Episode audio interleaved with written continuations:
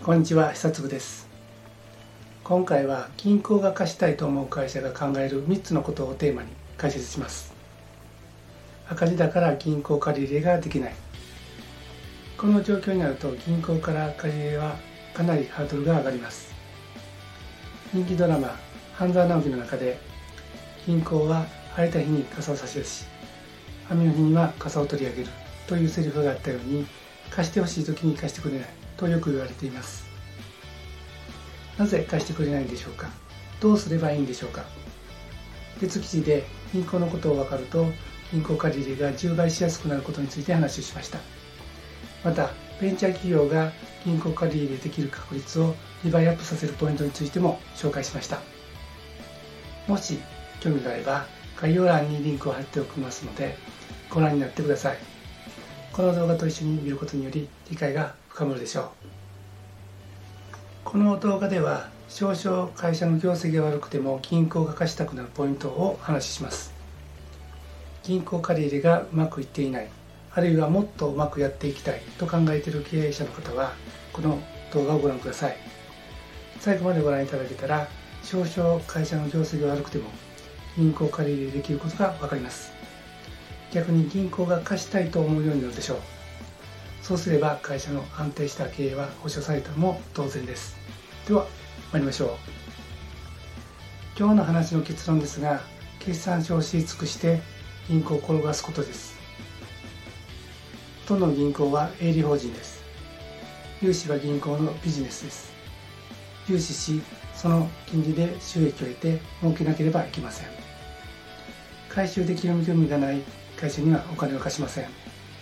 そして銀行が回収できるかどうかは会社の過去の決算書現在の状況これからの展望を入手し基準に照らし合わせて判断をします。言い換えると銀行の判断基準に照準を合わせて決算書を作り銀行の行動や思考に合わせられたら会社の業績が少々悪くても借り入れができたりします。その時に考えるポイントは赤字であっても債務超過であっても大丈夫な場合がある。格付けを知る。銀行にも決算書がある。この3つです。まず赤字や債務超過でも大丈夫な場合がある。ことについて話をします。赤字だと銀行はお金を貸してくれない。ある意味では合ってますがある意味では間違っています。1期の赤字は問題ありません。一般的には2期連続赤字でなければ借りることができます。会社経営をしていたらいろんなことが起こります。その赤字の原因が将来に向けた先行投資のためだったり突発的な経済情勢の悪化などの一時的な結果だったりするからです。2期連続赤字だと警戒されます。では2期連続赤字だと絶対に無理かというとそうでもありません。債務超過ではなく改善の兆しが見えているのであれば融資してもらえる可能性はあります。適切な施策を打っていて改善傾向があり時期には必ず黒字転換することが説明できれば大丈夫です。一方で債務超過は相当まずいです。債務超過とは負債の総額が資産の総額を上回る状態を示します。このようなケースでは産を全部処分しても負債を返済しきれないということになりますので銀行としてはお金を貸しても返ってくる見込みが低いと判断されてしまいます。そうか債務超過はダメか。ちょっと待ってください。確かに債務超過になるとかなりハードルが上がります。しかし負債の内容によっては債務超過を逃れることができます。例えば負債の中に役員からの借り入れがあるとそれは出資とみなすことができるので債から外すことができます。科目仕分けを変えるだけで債務超過を逃れ借り入れの可能性が開けるんです。ですから適切な仕分けをするように心がけてください。社内でできない場合は会計士や専門家に相談するといいでしょう。次に格付けを知るということについて話をします。各銀行が行う信用格付けというのをご存知でしょうか？これを知らないと融資が受けづらくなったり貸付条件が悪くなったりします。各銀行は企業への融資に際して独自の方法で企業を評価し信用格付けしてそれをもとに融資の可否や貸付条件を決めていきます。最低1年に1回企業の決算書やその他の情報を受けて信用格付けを行います。信用格付けするための評価方法は各銀行で違いますが大きくは定量評価と定性評価に分かれます。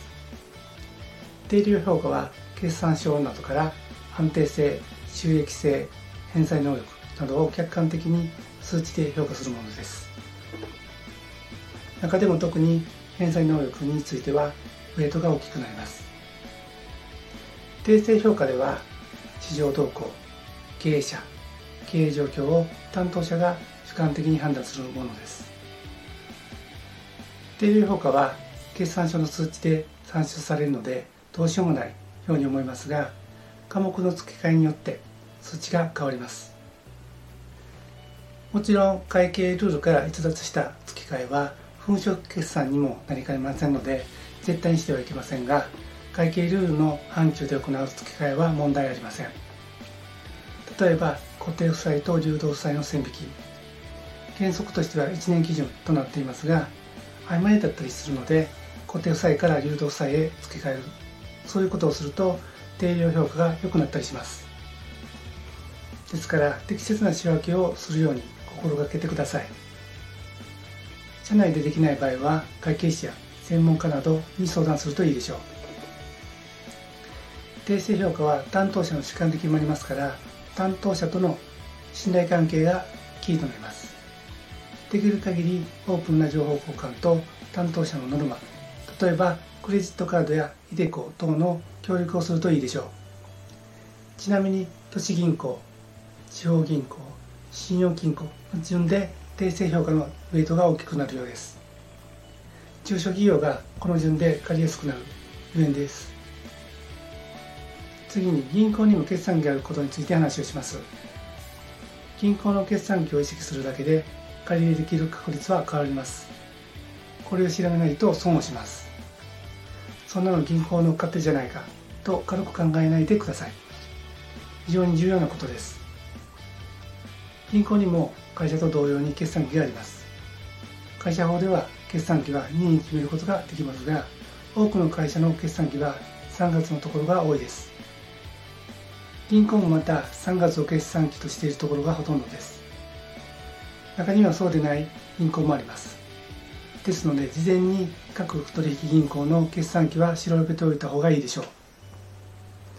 銀行の各支店には貸し出しのノルマがあります。ノルマは未達であれば支店の評価が下がります。ですから決算期が迫ると何とかノルマを達成したいと思うようになります。すると貸してくれる可能性は高くなるんです。例えば融資を受けたい銀行が3月決算だったら半期閉まる9月と決算期である3月が狙い目です。各銀行の決算期を意識して12ヶ月前からアプローチするといいでしょう。いかがだったでしょうか？今回は銀行が貸したいと思う会社が考える3つのことについて話をしました。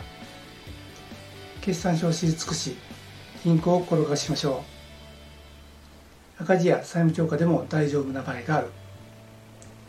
格付きを知る銀行にも決算期がある。これで少々会社の業績が悪くても銀行借り入れできることが分かったでしょう。これらを実行すれば銀行が貸したがる会社になれます。そうすれば会社の安定した経営は保証されたの当然です。最後までご覧いただきありがとうございました。